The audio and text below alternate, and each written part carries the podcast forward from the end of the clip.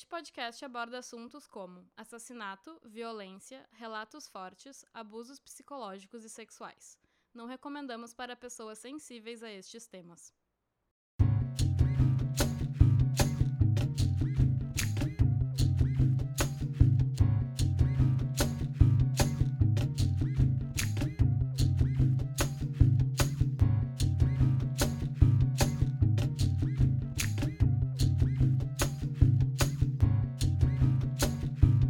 Tá.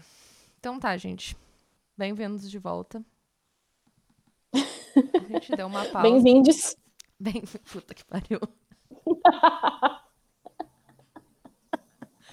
Tá, bem-vindos e bem-vindas e bem-vindos todos. Sintam-se incluídos, Eu- incluídas, incluídos. Aham. Bah, ó, sério. Eu e a Gabi, a gente tá tentando superar uma briga na nossa relação aqui sobre linguística. E ela tá fazendo coisas pra me provocar. E ela tem muita sorte de que esse episódio tá sendo gravado virtualmente. Qualquer coisa, se começar a me incomodar, eu vou te excluir da chamada. E eu vou terminar o episódio Vou te sozinha. deletar, vou te excluir do meu Orkut. Eu vou te mutar. E daí eu vou fazer o episódio sozinha, falando sozinha. É uma boa ideia. E fingindo assim que tu fala algumas coisas e rindo assim. e aí depois eu só Tu coloco. pode pegar, tu pode pegar os meus áudios no WhatsApp. Exatamente, de episódios antigos. Uhum. E ninguém nunca vai saber. Pode me matar Hum. e usar a minha voz e todo mundo vai achar que eu sigo viva. Ninguém vai saber. Inclusive, pessoal, aqui é a Karina. Inclusive Mas- o quê? Inclusive, so- é- essa história é justamente sobre matar alguém. Eu queria fazer Ah. um. Queria fazer uma ponte, mas né, fui interrompida. Desculpa, eu fiquei preocupada. Inclusive, eu vou te matar. Dá uma abertura na tua janela aí. que olha pra trás. Estou atrás de você. Uhum, que horror, tá. Tal qual Papai Noel. Papai Noel, Ele te vê. He, específico. he watches you when you sleep. Ele e o, o Sting, né? Não, não. Basicamente. O Papai Noel. You better not shout. You better. A música do Papai Noel. Eu sei, eu sei. É que eu tô analisando ela e é do tipo, é melhor você não gritar. Papai Noel está te olhando enquanto dorme. É. Todas as Tem músicas sobre Papai Noel são horríveis. Inclusive, uhum. esses dias eu tava rindo muito porque eu descobri que tem uma música. Puta, como é que é aquela música? Aquela. Eu pensei que todo mundo fosse filho de Papai Noel. E aí tem uma hora Sim. que a pessoa canta, tipo, será que ele já morreu? Quê? Tipo, do nada, no meio da música. E eu fiquei, tipo. Que? Por que mataram Papai Noel? Porque ele não chegou a tempo, uma coisa assim, ou ele não, não deu presente. Tipo assim, gente, Papai Noel é uma figura muito problemática. Meu Deus. Mas enfim. Ai, ah, enfim, né? Matar pessoas, desde que não seja seus não, colegas de ninguém. podcast. seus colegas de podcast é, uma- é um bom início. Tem uma única pessoa que eu gostaria de matar com minhas próprias mãos, mas eu não posso falar aqui por questões de processo, milícias, né? Hum, né? Tal qual o Gabriel Pensador. E aí, fica Como no assim, ar. tal qual, Gabriel, pensador? Vai me fazer explicar a indireta, Tá, me explica, me explica depois, mas eu não entendi. porque eu não quero que a indireta vá pro ar. Tá, tudo O bem. Gabriel Pensador tem uma música, Eu Quero Matar o Presidente, tá? Ah! O Charlie Brown também tem. Não é a música do Gabriel Pensador. Eu não sei. Eu acho que é do Gabriel Pensador essa música. É possível. É, Na Gabriel verdade, Pensador ele é fala, pessoa- é, ele fala, hoje eu tô feliz, matei o presidente. Ah, não. O do Charlie Brown é. Hoje eu acordei matar. mostrar os dentes. Hoje eu acordei querendo matar o presidente. Eu acho que é assim. É? Sério? É, eu tava outro dia ouvindo ela por alguma razão. Hoje eu acordei feliz, sonhei com a noite inteira. Não, não é essa. Acho que é o. Não, por que que essa música apareceu aqui? Sei lá. Mas não sei, gente. Ah, Deixa eu botar aqui. Charlie Brown Jr., presidente. Hoje eu acordei para sorrir e mostrar os dentes. Hoje eu acordei para matar Isso. o presidente. Exatamente. Sim. É, mas é só o início da música. Sim, é só o início, o resto não tem nada a ver. Tá. E só fala que ele acordou feliz. Hoje eu acordei feliz. fico feliz. Hoje Será eu não ele- acordei feliz. Será que isso é uma, é uma, é uma referência ao Gabriel Pensador? Ou o Gabriel... É. Talvez, né? Essa música é de Não é possível. 97. E a música do Gabriel Pensador... O bom agora é que a gente faz tudo online. E aí eu faço... 2017, a música do Gabriel Pensador. Quê? Sério? 2007. Ah, então, Charlie Brown foi antes. Não, dois mil- não, não, não, não. 25 anos depois, Gabriel Pensador mata o presidente. Ai, eu adoro isso. Hum, Mata o presidente novamente. Ah, novamente. uhum. Ok. 92 é a música do Gabriel Pensador. Tá, então Charlie Brown fez referência a Gabriel Pensador. Isso. Então, gente, tudo isso, depois de 40 minutos falando sobre isso, viu? Foi só eu falar que eu queria matar o presidente e meu microfone foi cortado. Sim, censura. Censura. Mas não quero matar ninguém, não tenho coragem de fazer isso com zero vidas. A não É, ser que não. seja tipo uma barata. Uma barata? Eu mato muitas Eu baratas. acho nojento, mas eu não me sinto. É que, tipo, tu prefere pegar a barata com as suas mãos e tirar ela da tua casa? Não com as minhas mãos, mas se eu pudesse fazer isso, se ela ficasse parada, Pois. Mas tu consegue fazer ela ficar parada? não. Não Baratas existe outra não, alternativa. aranhas.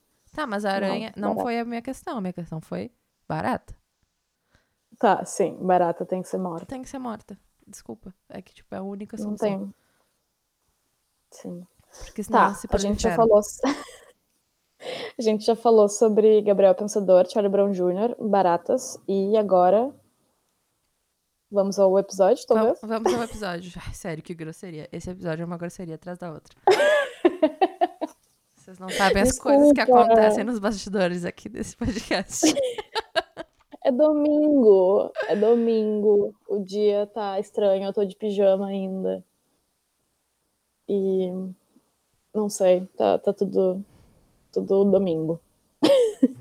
Tá bom. Vou te Tá bom. poupar, então, de falar qualquer coisa, porque eu vou eu ler a história hoje. Uhum. Ahn, queria trazer primeiramente pra vocês as minhas fontes, Uau, né? Porque eu sou uma pessoa muito séria e porque eu tenho medo do famoso processo. Processinho. Exato. Mas, né, enfim. ah, eu peguei ah, informações sobre essa história da Murderpedia, amo vocês. Wikipedia, amo vocês. All That's Interesting, amo vocês. E um post no Medium escrito por uma pessoa chamada Delane Bar Bar Bartlett. Não te amo porque não, não sei quem, quem é você, né? Então, pode entrar em contato comigo e a gente vê. Se tu vai amar ela ou não. Exato. Eu tô muito aberta a isso. Não, porque na real eu não gostei da conclusão do artigo dela, mas uh, enfim. Isso Ok. entra depois. Na verdade, eu nem vou entrar porque eu achei muito ruim, mas ok. Eu peguei algumas informações dela, então não posso fazer nada. Uhum. Eu vou contar pra vocês a história de John List, um filho de imigrantes alemães, luterano devoto. Ó, poderia ser da minha família. Ahn, ele se casou com uma sua vizinha, a Helen, uma Eu? Só pra se contextualizar, o meu apelido na época do colégio era Ellen. E até hoje, algumas pessoas, como a Karina, me chamam de Ellen, tá? Mas eu obrigo ela a me chamar de Gabi por, em prol da minha profissão. Do meu orgulho e também. porque a gente nunca tinha revelado aqui no podcast que teu apelido era Ellen. Agora as pessoas sabem. Agora eu vou começar a te chamar de Ellen, porque Não, assim, não, tá não, sendo não. contra a minha vontade de chamar de Gabi. Não. Quer dizer, sim, é contra da vontade, mas não faça isso. me interrompeu, revelou seu segredo e não me deixa fazer o que eu quero. Realmente. Realmente tá muito Vai. difícil. Amiga. Continuando. Casou-se com a sua viúva. Sua viúva. Quê? Sua vizinha Ellen, que era viúva de um oficial morto na Guerra da Coreia. Ela morava perto dele com a sua filha Brenda. E eles se casaram em 1951 porque a Helen falou que ela estava grávida. E ele pensou: meu Deus do céu, eu vou precisar casar com essa mulher. Foda. O famoso shotgun wedding. Exato, famoso. Mas aí ela fez uma coisa que também é muito famosa, chamada golpe da barriga.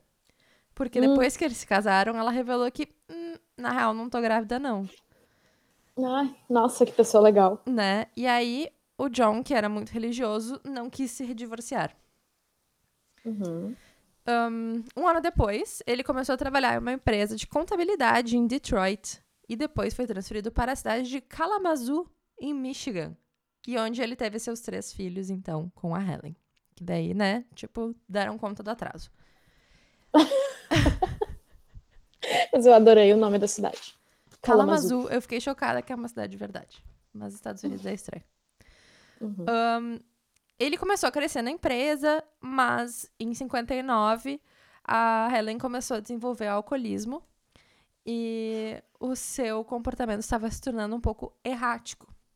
E a filha do casamento anterior, Brenda, ela se casou e se mudou. Então, isso provavelmente foi o pontapé para o List se mudar com toda a família para Rochester, em Nova York, para trabalhar na Xerox. Saudades. Saudade, Xerox. E em 65, ele aceitou um emprego como vice-presidente e auditor-geral de um banco em Jersey City. Hum. E aí, como ele trocava muito de emprego, ah, boatos que ele perdia muitos desses empregos por questões da personalidade dele. Que ele era muito frio, muito. Não, não se relacionava com os outros. Ahn, ele se mudou para esse. para Jersey City. Ahn, Era a cidade de Jersey, no caso. não, ele se mudou para Westfield. Ah, tá, desculpa. Ele, ele aceitou um emprego num banco em Jersey City, que, tipo, Tá. vice-presidente e auditor-geral, ganhando uma grana. E aí, ele se mudou com a mulher, os três filhos e a mãe dele para Westfield em uma mansão de 19 cômodos. Nossa, 19. Então, essa escolha foi por causa da Ellen. Ela, Uhum. tipo, queria muito se mudar para essa casa, porque era a casa dos sonhos dela. E ele não tinha muita grana para isso, mas ao invés de querer confrontar a mulher dele e dizer, olha só, não vai dar, ele pediu ah, empréstimo para a mãe dele e como ele era filho único, ela deu com a condição de que ela fosse morar junto com eles, tá?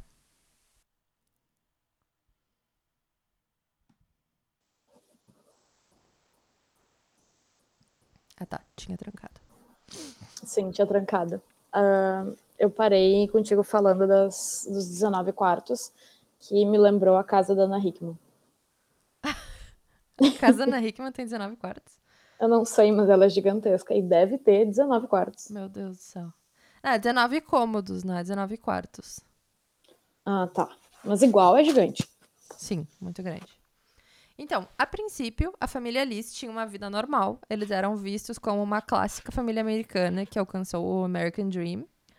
Ah, Hum, Os três filhos iam para a escola, participavam de atividades extracurriculares. E, inclusive, foi o professor da Patrícia List, que é a filha de 16 anos dele, que achou muito estranho que ela não compareceu às aulas de teatro por um mês. E no dia 7 de dezembro, a polícia foi chamada para a casa dos List quando esse professor foi até a casa e começou a chamar pela Patricia na frente, tipo, gritando, e ninguém aparecia. tipo, batendo palminha, assim. É, Ou provavelmente de casa. exato, exato. Ahn, só que essa não era a primeira vez que a polícia tinha sido chamada para a casa dos List. No último mês, os vizinhos notaram que todas as luzes da, cava- da casa estavam permanentemente ligadas, dia e noite, e tinha uma música alta vindo de dentro da casa, mas não tinha nenhum sinal de movimentação. Nossa, que isso? Ahn, Tipo, psicopata americano, assim, ouvindo umas músicas e crimes. Eu não sei ainda o que aconteceu, então, não sei. Ahn, a polícia já tinha conduzido uma investigação pelo lado de fora da casa e eles não encontraram nada de errado, o que comprova que provavelmente a família havia decidido sair de férias prolongadas. Mas, com o passar das semanas, as luzes começaram a se apagar uma a uma Deixando a. Porque, né, elas queimaram. Ah, Né, no queimaram. caso. Deixando a mansão escura apenas com o som de música clássica tocando. Ai, era música clássica, é óbvio que era música clássica. Sim. Puta que pariu. É sempre música clássica. Ou, ou metal, sempre, um dos dois. Metal. Ah, não sei. Heavy metal. Nunca conheci uma história com heavy metal. Eu Deixando posso tocar. pesquisar. Enfim. Mas um, um fun fact, tá? Eu sei que tem alguns relatos de que os Estados Unidos. Relatos, não sou eu que estou falando, não me processe, Donald Trump. Que o exército americano usava músicas da Britney para torturar prisioneiros. Eu gosto muito dessa história. Ah, eu acredito, porque se tu ficar ouvindo qualquer música que seja muito seguida, acho que tu enlouquece. É. Enfim. Ahn, nesse dia 7 de setembro, então, de dezembro. no dia. De... Ah, Meu Deus. No dia 7 de dezembro, então, o professor da Patrícia conseguiu convencer a polícia a finalmente entrar pela casa por uma janela. Entrar na casa por uma janela que dava pro porão. E aí, quando as autoridades entram na casa, elas ouvem essa música tocando através do sistema de intercomunicação, uma música ah, clássica muito alta. Eu tô tendo arrepios. Tá. E aí, quando eles entram no salão de baile, aliás, detalhe, essa casa tinha um salão de baile. Meu Deus. Não é um salão de festas, é um salão de baile. É um salão de baile. Ah, eles encontram os corpos de quatro pessoas em sacos de dormir. Hum, E aí, esses corpos eram da Helen, de 46 anos, da Patricia, de 16, do John Jr., de 15, e do Frederick, de 13. Ai, que horror. Quando eles sobem para o terceiro andar, a polícia encontra o corpo de Alma, 84, a mãe do John. E o John não estava em lugar nenhum. Ahn, eles também encontraram uma nota daí de cinco páginas do John explicando que os corpos ensanguentados no salão de baile eram membros de sua família, mortos por misericórdia. Que ele salvou as almas das pessoas que amava. Hum. tá. O FBI encontrou o carro dele estacionado no Aeroporto Internacional Kennedy, o JFK, Uhum. em Nova, York, mas eles nunca encontraram o John e a trilha esfriou. Nunca. Posso terminar? Desculpa, mas eu tô chocada. tipo, eu contei a história por 10 minutos, tu acha que acabou? Ai, desculpa, vai. Então, quem era John List? List foi descrito como um homem frio e distante, com poucos amigos, e era o filho único de pais alemães muito estritos. E sua mãe, em particular, era muito dominadora e super protetora. Um clássico que a gente já Hum, viu várias um grande vezes, clássico. né? Sim. Ahn, ele era um membro devoto da igreja luterana e ele ensinava na escola dominical. Ahn, ele serviu no exército. Tu tá me ouvindo? Eu tô. Tá muito. Tá estranho o som aqui.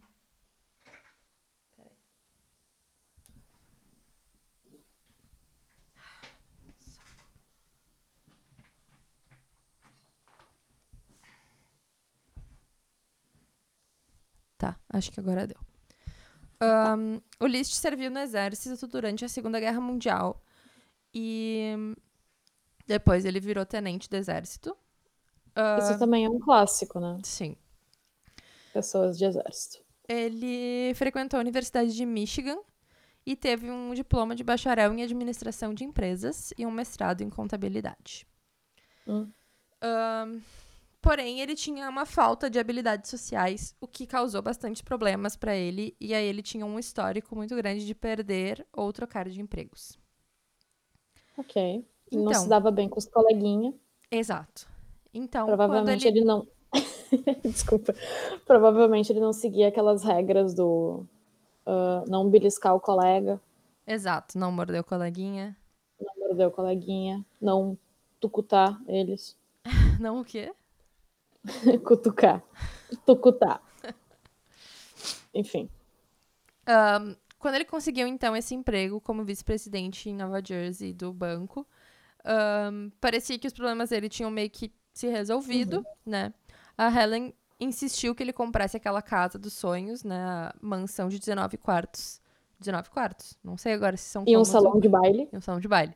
Chamada Breeze Knoll era o nome da casa. A casa mais cara, na parte mais cara da cidade. Ahn, Chique. e então, tipo, é aquilo que eu falei, o John não tinha dinheiro pra pagar, mas ao invés de confrontar a mulher dele, ele foi até a mãe dele pra pedir um empréstimo. E a mãe dele, né, beleza, tranquilo, dou, mas eu vou morar contigo, num apartamento independente no terceiro andar da mansão. Hum. Nossa, que negócio terrível. Porém, em menos de um ano que ele comprou essa casa, ele foi demitido do banco. Novamente, por causa de conflitos de personalidade. Uhum. Ao invés de contar pra família o que, que tinha acontecido, ele continuou a se vestir e a ir trabalhar todos os dias. Ah, Ele dirigia até a estação de trem, fazia algumas paradas, descia, voltava em um trem diferente. que coisa horrível. Nesse meio tempo, ele encontrou outro emprego, mas com um salário muito mais baixo, e ele também perdeu, e depois mais outro, e depois mais outro. E a renda dele não estava acompanhando as despesas e começou a procurar dinheiro nas contas da mãe dele. Em, Puta 70, merda. em 71, ele estava falido, e isso, sei lá, isso provocou uma crise muito profunda nele, que acreditava que, por exemplo, a pobreza era um pecado. Hum. Então, além disso, ele tinha também três filhos adolescentes que estavam na cabeça dele, voltando-se cada vez mais para uma cultura americana, entre aspas, pecaminosa dos anos 70. Uhum. Ele estava preocupado com a filha dele, a Patricia, porque ela tinha expressado o desejo de começar a atuar. Que horror. Que o absurdo. que o John acreditava que era uma profissão ah, corrupta. Ai, meu Deus. Eu odeio esse cara. E também haviam rumores de que ela estava brincando de bruxaria e experimentando maconha. Então, pra ele era tudo um absurdo. Que absurdo. Mas isso não era a pior coisa que aconteceu com a família List. Ahn, a saúde da Helen estava se deteriorando bem rapidamente porque ela ahn, começou a sofrer desmaios, a cair, e a visão do olho direito dela estava se esvaindo. E ela estava se bebendo muito e se tornando muito dependente de tranquilizantes. E Hum. aí, no inverno de 68 e 69, logo antes deles se mudarem pra lá, ah, alguns testes revelaram que ela tinha sífilis terciária. Que ela pegou do Gente. marido, do primeiro marido dela. Então, ela tinha parado de ir pra igreja por vergonha ou pela instabilidade mental. Então, tudo isso estava criando uma crise gigantesca na cabeça do John há meses. Pra ele era inaceitável, mas também era inevitável ele ir à falência. Ahn, e pra ele era completamente inaceitável que isso colocaria a família em uma situação de pobreza e dependente de caridade e do bem-estar dos outros, assim. Então, pra ele era um Uhum. absurdo isso. Isso é bem frequente em, em famílias de cultura alemã. Tem uma pressão bem grande, tanto que uma vez eu estava conversando com uma amiga que a cidade número um de suicídio no Brasil, se eu não me engano, é Venâncio Aires, que é aqui no Rio Grande do Sul. E daí tem duas teorias do porquê que essa cidade as pessoas se matam tanto, que é uma é porque por causa da tradição rígida alemã de que falhar e, sei lá, precisar de ajuda dos outros ou ser demitido e qualquer coisa mais dramática, eles têm uma cultura talvez de ser muito rígidos consigo mesmo e daí isso leva uma coisa que leva a outra. Ou a outra opção é porque tem plantação de tabaco, então eu não sei. São duas opções. Eu não sei, a minha família é descendente de alemãs, alemães e Alemões. alemães, alemãos. e é uma cultura bem rígida, mas né, enfim, a gente é tipo Uhum. quarta geração, então, né? É. Enfim. Enfim. Ahn, enfim, tudo isso estava acontecendo na cabeça do John, tá sendo horrível. E chegamos no dia 9 de novembro de 1971.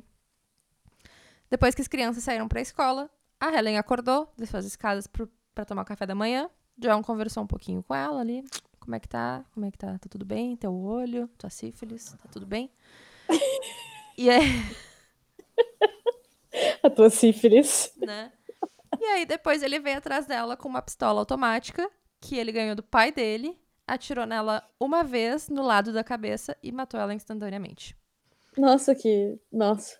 Colocou o corpo Bom dela em um saco de dormir e arrastou para o grande salão de baile, onde a deitou sob o teto de vitral.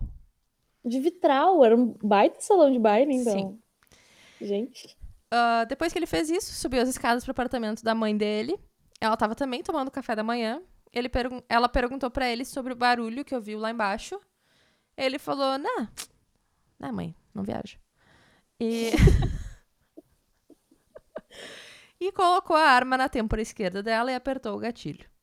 Ai, que horror. Porém, o corpo dela foi pesado demais para arrastar todo o caminho até o salão de baile, então ele só jogou uma toalha sobre o rosto dela e deixou ela ali. Uhum. Nossa. Ahn, no andar de baixo, ele então limpou a quantidade surpreendente de. Tá entre aspas, é muito bom, né? Surpreendente. De sangue na cozinha. Em seguida, Surpreendente. ele.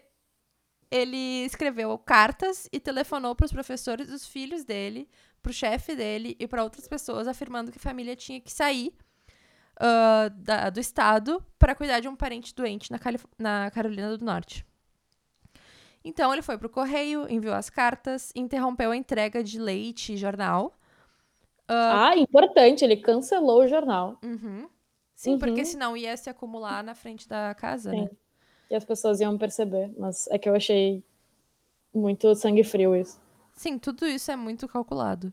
É muito calculado. Ahn, interrompeu a entrega de cartas também. E por fim ele foi no banco e descontou o título de poupança da mãe dele de 2 mil dólares.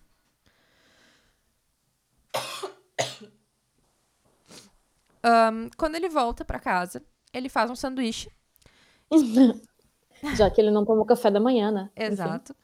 Ahn, esperou que os filhos dele voltassem pra casa.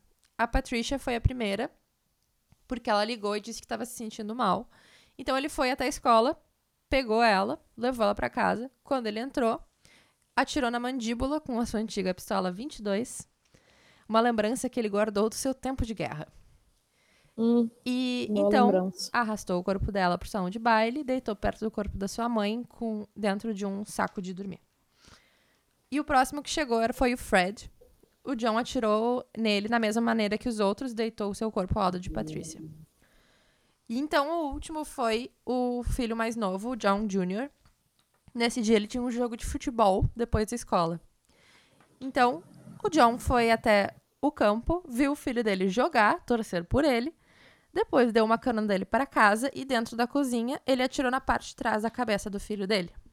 Mas, Que coisa horrível. ao contrário dos outros membros da família, ele não morreu instantaneamente. Então ele meio que tentou lutar contra ele. e Então o pai atirou mais nove vezes no peito.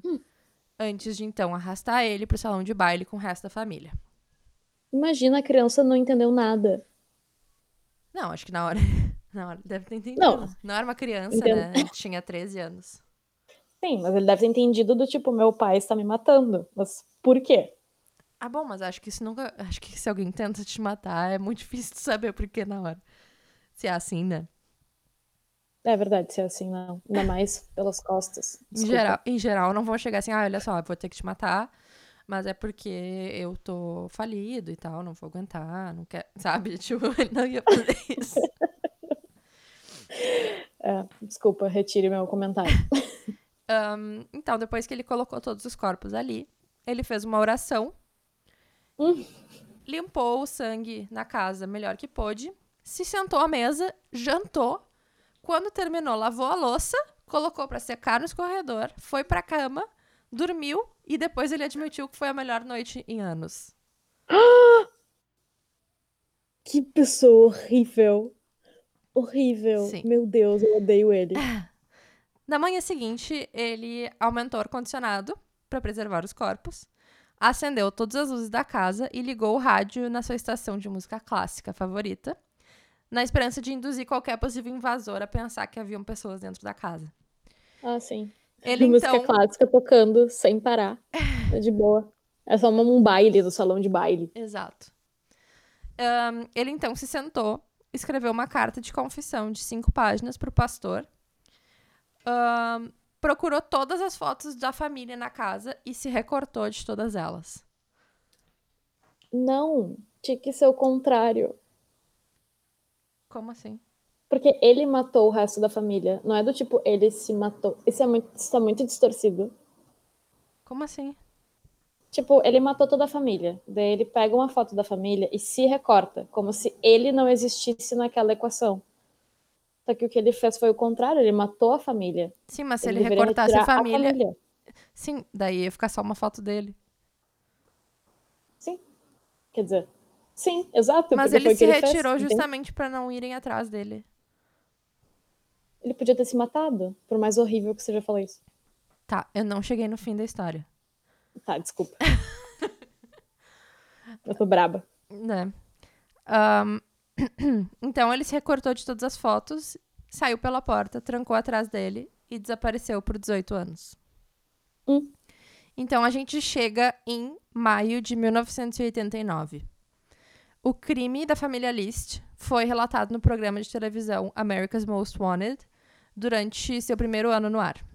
Ah, as Adoro. autoridades abordaram o programa ahn, por causa do grande número de fugitivos que eles tinham conseguido capturar devido a telefonemas dos espectadores. E esse era o caso mais antigo que eles já haviam apresentado. Ahn, e aí, o segmento apresentou um busto de argila com progressão de idade, esculpido por um artista forense chamado Frank Bender. Olha. Ah, e esse busto, tipo, eu vou depois colocar no nosso no nosso Insta a comparação. Ele ficou muito perfeito. Muito perfeito. Porque o trabalho dele faz parte, ele misturava arte com ciência forense. Então, para imaginar como o Liszt teria enve- envelhecido, ele consultou um psicólogo forense e criou um perfil psicológico do homem. Então, Meu ele Deus. olhou para as fotografias, porque assim, ó, ele se recortou de todas as fotos, então tinham pouquíssimas evidências de como ele era fisicamente. Uhum. Então, porque essa era a intenção quando ele se recortou das fotos, tá? Ah, tá. Ok, não era, não era apenas simbologia. Não. É 71, né? Não tem internet. Então, Tá. tipo, não tem como achar muitas fotos da pessoa, a não ser que tu pegue da casa delas. Sim, verdade. Ahn, ele olhou para as fotos das fotograf para as fotografias dos pais dele e previu como ele seria particularmente ahn, eh, previu como ele seria ah, com a progressão da idade. Então, ele deu a ele uma linha de cabelo fina, mandíbulas flácidas. Ai, meu Deus, o meu fone tá. Eu vou ficar sem ele. Vai lá, amiga. Tira o fone. Bah, tá foda. Ah, mandíbulas flácidas. E o artista foi particularmente elogiado por um toque final que ele adicionou ao busto, que era um par de óculos. Bender afirmou que o Liszt não seria vaidoso o suficiente para usar lentes de contato, mas ele disse que ele usaria um par de óculos diferente daqueles que ele usava antes dos assassinatos. E disse que ele seria um par com armações grossas e escuras. Ah, então, Bender e o psicólogo teorizaram que o Liszt faria isso para esconder o seu rosto, de alguma maneira. Uhum. Ah, ele gostaria de disfarçar o fato de que ele era um fracasso e parecer mais importante do que ele realmente era. E quando o Liszt foi preso, ele usava exatamente esse óculos. Ah, eu amo essas pessoas aí. O Muito bom, artista né? e o psicólogo. Meu Deus. Então, menos de duas semanas depois da transmissão, Liszt foi preso em uma empresa de contabilidade em Richmond, depois que um vizinho ah, dele lá em Denver, que era onde ele estava, reconheceu a descrição e alertou as autoridades. Liszt continuou defendendo que não, que eu era. eh, ele se intitulava de Robert Clark, se eu não me engano. Não tô achando. Robert Clark. É, Ok. Um nome comum para os meus ouvidos. deixa eu ver.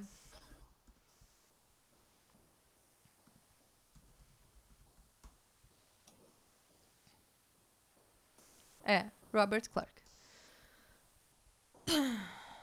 Peraí.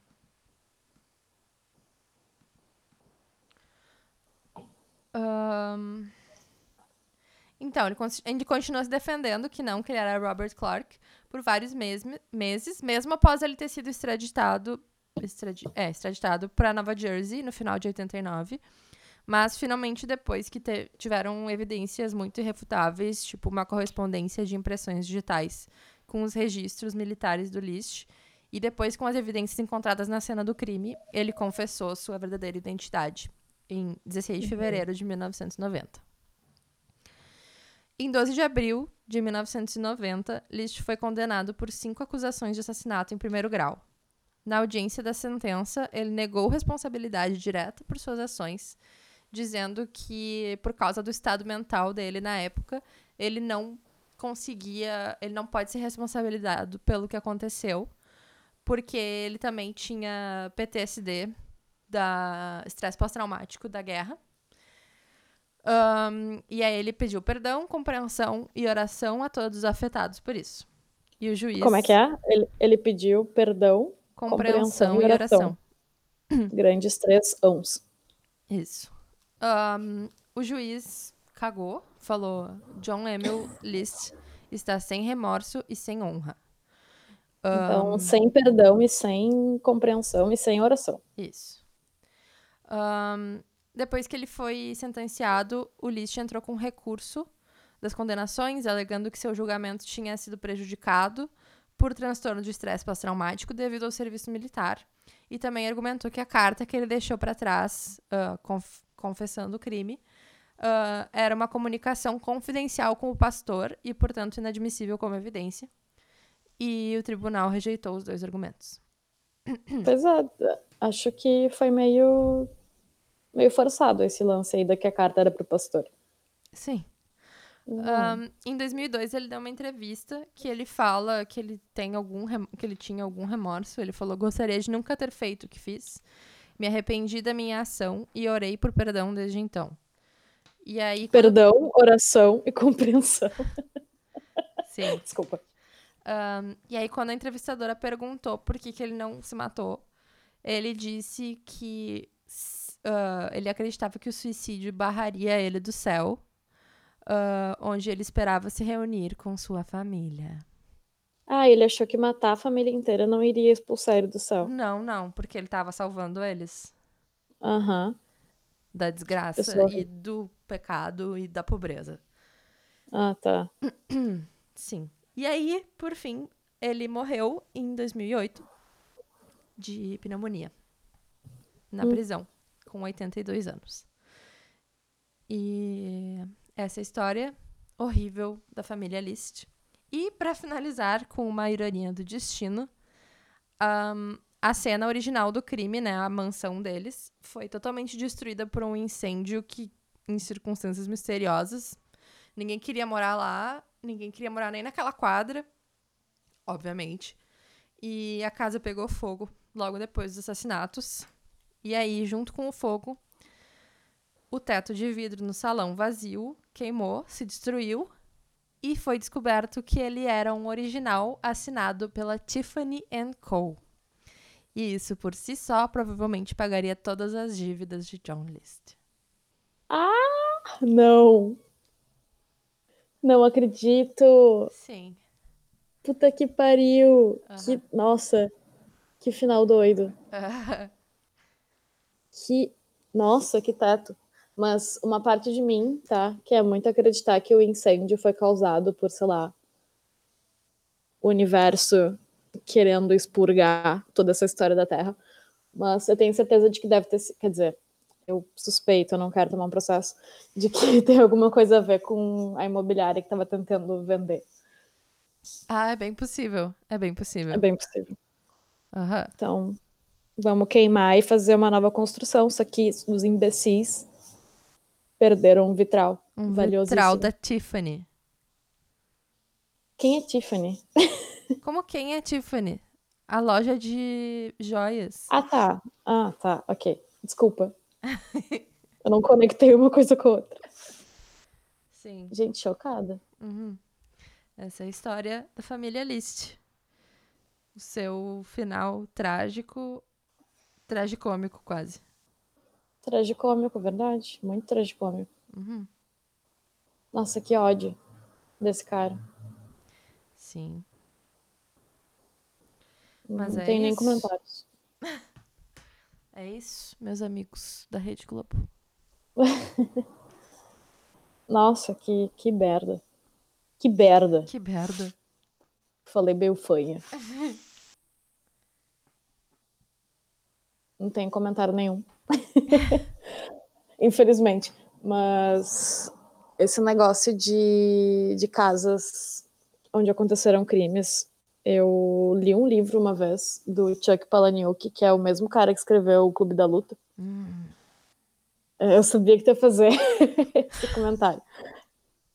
Mas é uma ficção que ele criou a partir de tipo uma mulher que ela é especializada em ah, vender imóveis onde aconteceram crimes. E daí basicamente ela vendia ou tipo casas mal assombradas, só que não falava para os compradores.